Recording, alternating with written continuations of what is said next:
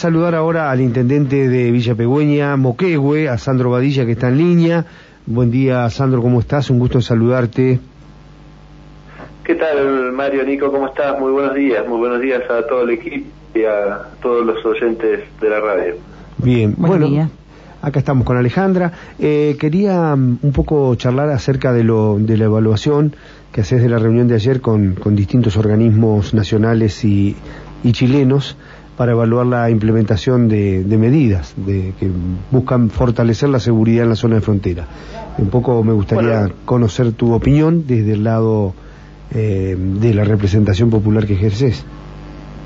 Bueno, la verdad es que bueno, fue una reunión muy positiva, eh, sobre todo por, por lo que estuvieron presentes presente, eh, muchos organismos, del lado chileno estuvo la delegada presidencial para la provincia de Mayeco, la señora Katia Guzmán, eh, pero hubo representantes de carabineros, de la Policía de Investigaciones, del Servicio de Aduanas de Chile, eh, y por el lado argentino eh, también estuvieron presentes de Migraciones, Aduanas, Gendarmería Nacional Argentina, eh, y la, eh, tuvimos la presencia también del, fiscal general de nuestra provincia, el doctor José Jerez.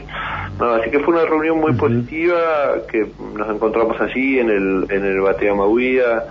Eh, la verdad que se pudo analizar bastante los problemas que se vienen presentando en los últimos tiempos en, varios lugares de nuestra frontera, no, solamente en Batea Mahuida y bueno, fue un primer contacto como para seguir trabajando ya este, y que cada uno de los organismos también vaya eh, trabajando con, con, sus pares chilenos, ¿no? Para ir mejorando eh, todo lo que tiene que ver con la gestión conjunta de nuestros de, de, la frontera y, y para también este, ir mejorando lo que tiene que ver con el control, ¿no? Porque uno con los problemas que que, tenemos es que, bueno, es una, una frontera con pasos muy bajos, que son muy accesibles, entonces obviamente hay que reforzar los controles, sobre todo teniendo en cuenta lo que está sucediendo en la región de la Araucanía, ¿no? Con el estado de excepción y con la militarización de la región.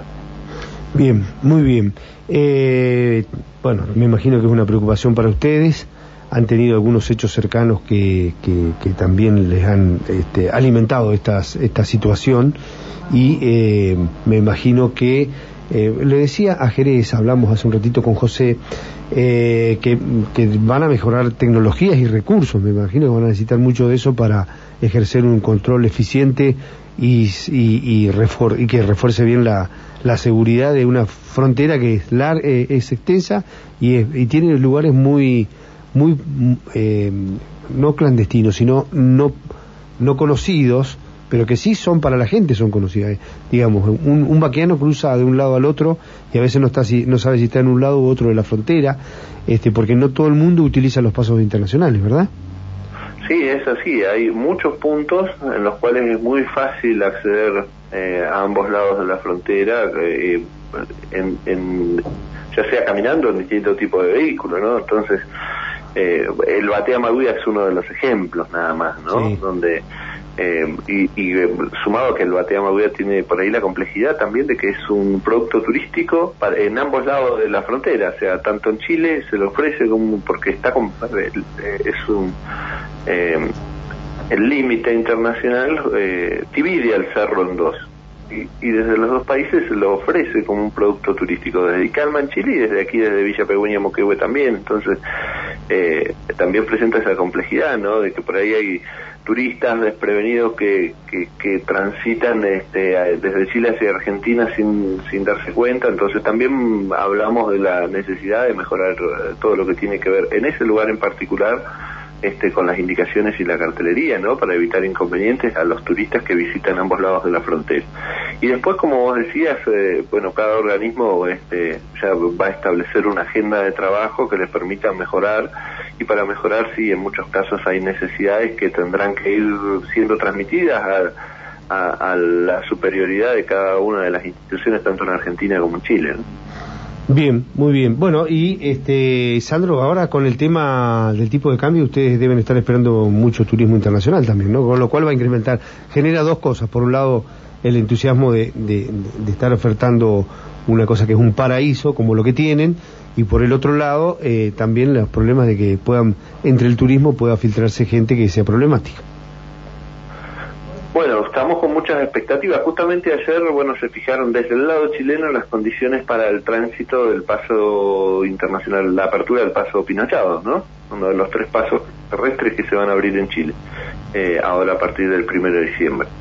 Se dice que probablemente a fin de año se abra el paso Cardenal Zamoré y ojalá en algún momento de enero, si estas dos experiencias resultan positivas y todo funciona bien, se pueda también permitir el tránsito por el paso internacional y calma. La verdad que eso eh, daría un impulso muy importante eh, en lo turístico, sobre todo para el mes de febrero, ¿no? Así que estamos con expectativas en relación a eso. Claro, decías del mes de febrero, porque es el mes más fuerte para Chile, digamos.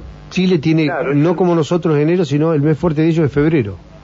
Exactamente, el, eh, en Chile el mes de las vacaciones previo al inicio de las clases es febrero y tenemos muchas consultas, muchas, muchas consultas de, interesados en, visitar eh, nuestro destino turístico desde el vecino país de Chile. Algunos incluso se arriesgan a, hacer una reserva y confían en que la frontera se va a abrirán.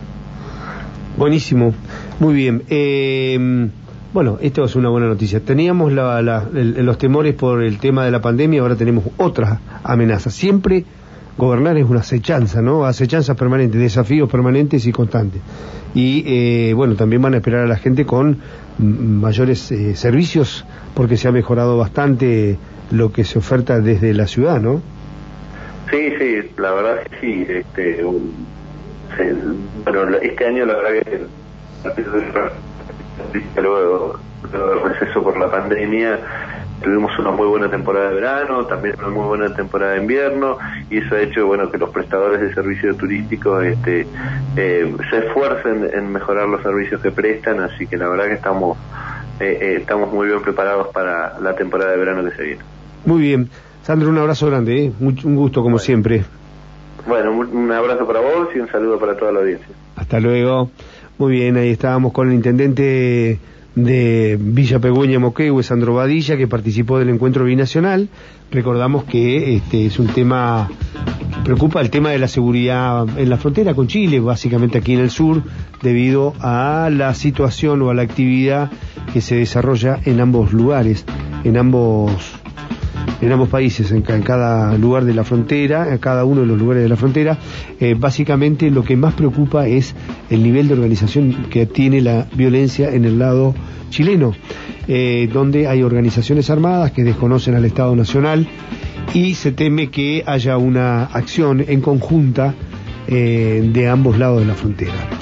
Nosotros tenemos ah, incidentes, hay incidentes que se enmarcan en unas características propias que están contextualizadas en lo cómo se desarrolla la relación entre los mapuches y el gobierno en la Argentina, cosa que es muy distinta a lo que sucede en la en, la, en el vecino país.